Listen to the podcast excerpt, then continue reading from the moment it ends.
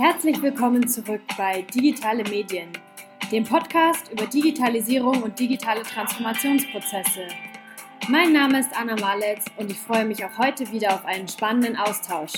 Schön, dass Sie mit dabei sind.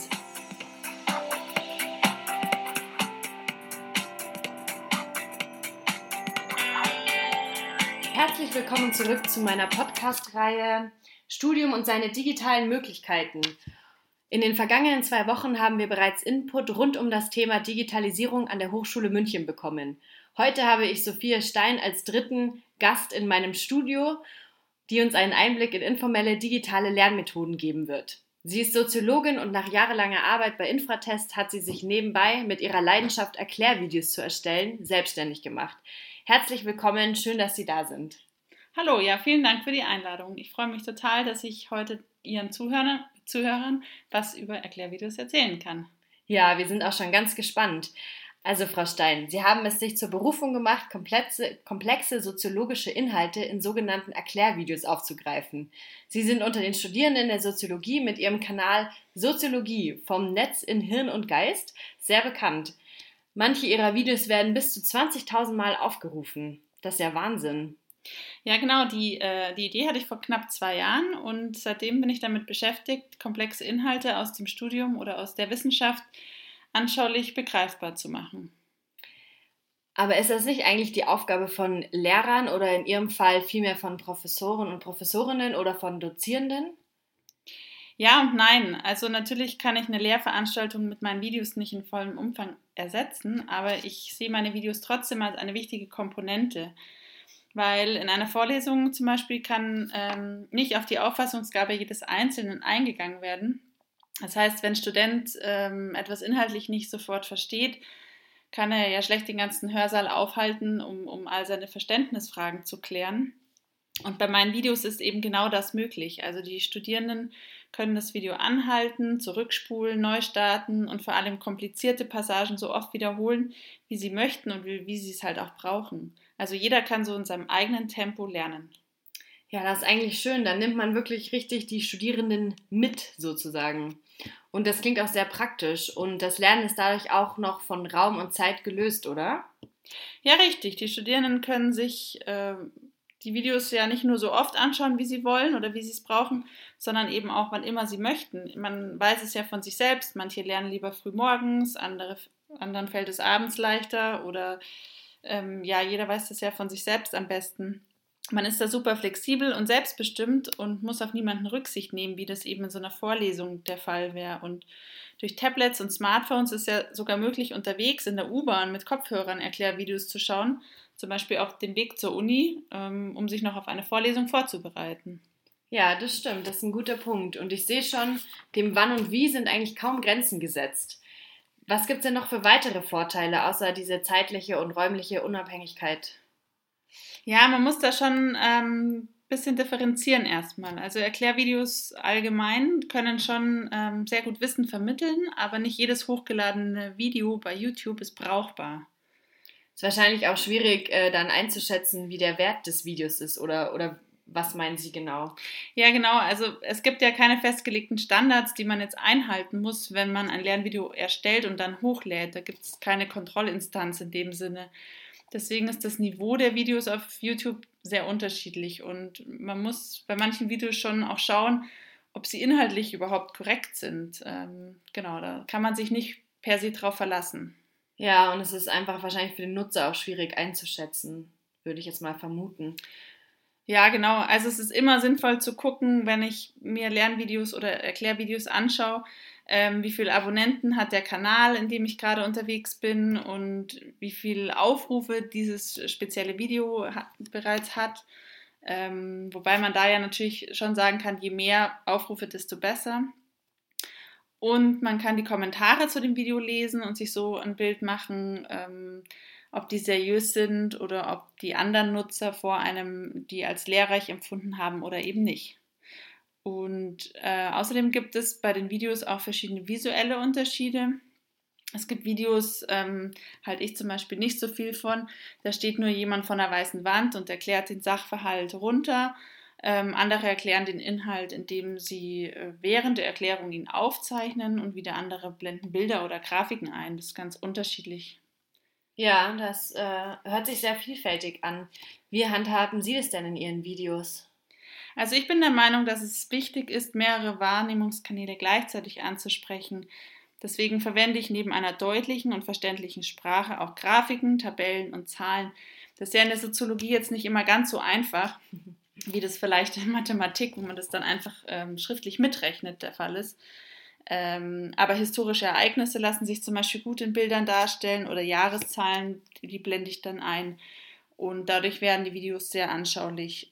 Und mir ist es sehr, sehr wichtig, und da achte ich auch sehr drauf, dass meine Videos in sich einen roten Faden haben und ähm, die wohlüberlegte Struktur soll dem Nutzer dann auch helfen, den Inhalt besser aufnehmen zu können und dem besser folgen zu können. Okay, und ähm, vielleicht noch mal ein bisschen zurück zu meiner Ausgangsfrage. Also sehen Sie noch ähm, weitere Vorteile in Ihren Erklärvideos? Stimmt, wir sind ja jetzt so ein bisschen äh, abgedriftet. ähm, ja klar, also die Erklärvideos sind für den Nutzer ja zum Beispiel komplett kostenfrei. Also mhm. mal vorausgesetzt, jeder Student besitzt einen Laptop oder einen PC oder hat zumindest Zugriff auf einen, ähm, wovon man ja heutzutage fast ausgeht. Ähm, YouTube selbst kostet gar nichts und ich habe mich deswegen auch bewusst für diese Plattform entschieden, weil gerade als Soziologin bin ich der Meinung, dass Bildungschancen für alle gleich sein müssen. Da müssen die Studierenden jetzt keine horrenden Abosummen zahlen, um an meine Videos ranzukommen. Aber ich finde es eigentlich ganz spannend, ähm, als ganz kurzen Exkurs, was Sie gerade sagen, ähm, zum Beispiel mit dem kostenfreien Zugang. Ähm, das wurde auch ähm, bei den anderen beiden äh, Folgen schon angesprochen und dass es doch eigentlich eine Chance ist, wirklich Wissen umfassend zu teilen. Aber auch bei den anderen war eben noch so ein bisschen ähm, das Thema, wie, wie sehr kann man wirklich den Zugang leisten, wenn, wenn man nicht unbedingt, unbedingt einen Laptop besitzt zum Beispiel. Also dass da einfach schwierig ist. Ja, das stimmt, wobei ich jetzt schon mit mehreren Hochschulen diesbezüglich in Gesprächen bin und die meisten stellen ihren, ihren Studierenden tatsächlich auch mobile äh, Geräte zur Verfügung. Also es ist zwar mit einem Aufwand verbunden, aber ich kann mir als Student oder als Studentin ähm, durchaus auch einen Laptop ausleihen, wenn es so wäre. Ah ja, das ist noch ein spannender Aspekt. Danke dafür. Ähm, wie sieht denn die Zukunft von Lern- und Erklärvideos Ihres Erachtens aus?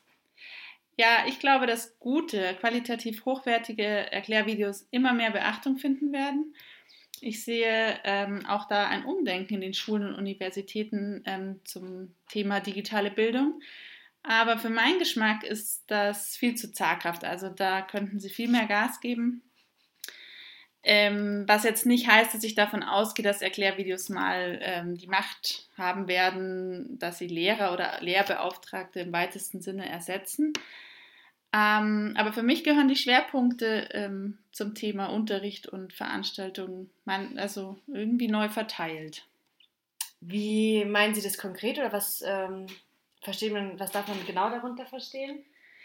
Also im Moment heißt Lernen ja für die meisten Schüler und Studenten für eine Prüfung auswendig lernen und danach alles wieder ruhigen Gewissens vergessen. Das halte ich für fatal. Ähm, Lehrer sollten über Lehrmethoden verfügen, die die Schüler bzw. Studenten befähigen, sich Wissen tatsächlich aneignen zu können. Also jetzt nicht in dem Prüfungskontext, sondern fürs Leben heißt es ja immer so schön, fürs Leben lernen. Und diese Art der Kompetenzgewinnung ähm, muss nach wie vor von ausgebildetem Lehr- und Lernpers Lehrpersonal ähm, erfolgen. Und wenn Schüler und Studenten dann über diese Strategien und Lernmethoden verfügen, dann kommen meine Videos eigentlich erst ins Spiel. Und die verhelfen dann, den Inhalt besser zu verstehen und Sachverhalte äh, zu verknüpfen. Die Impulse und die Struktur sollten nach wie vor von, von den Professoren kommen Mhm. Aber im Idealfall stellt der Unterricht eine symbiotische Beziehung zu den Erklärvideos dar. Vielleicht ähm, so spontan äh, als Abschluss noch, könnten Sie vielleicht einen Tipp formulieren, den man an Studierende, also den Sie Studierenden geben würden, um Erklärvideos ähm, auch von studentischer Seite mehr in Lehrveranstaltungen einzubinden? Ähm, oder oder vielleicht allgemein, wie könnte man jetzt Erklärvideos, also den Nutzen von Erklärvideos auch gegenüber dem Lehrpersonal nochmal verdeutlichen? Ja, ich glaube, da muss eine Lobby her, die das vertritt, die das äh, propagiert, mhm. ähm, die das auch verkauft. Also sowohl den Studenten als auch dem Lehrpersonal.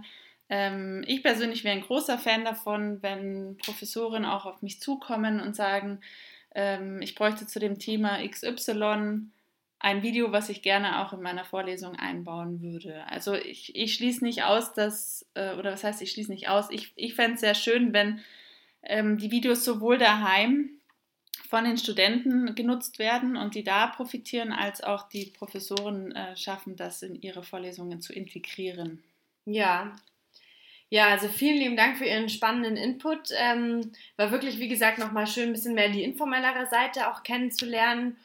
Und ähm, ja, vielen lieben Dank, dass Sie die, sich die Zeit genommen haben.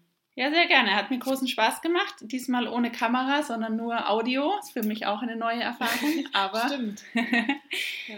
Ähm, ja, ich hoffe, dass ich den einen oder anderen auch ermutigen konnte, sich da bei YouTube mal schlau zu machen. Und ich kann meinen Kanal eben nur empfehlen. Ja, auf jeden Fall. Werde ich auch nochmal ähm, bei mir auf der Seite verlinken. Vielen lieben Dank und alles Gute. Ihnen auch.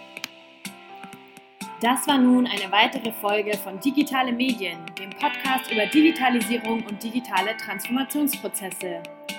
Nächste Woche startet ein neuer Themenschwerpunkt, bei welchem wir uns in drei Folgen vertieft über Digitalisierungsprozesse in Unternehmen austauschen werden.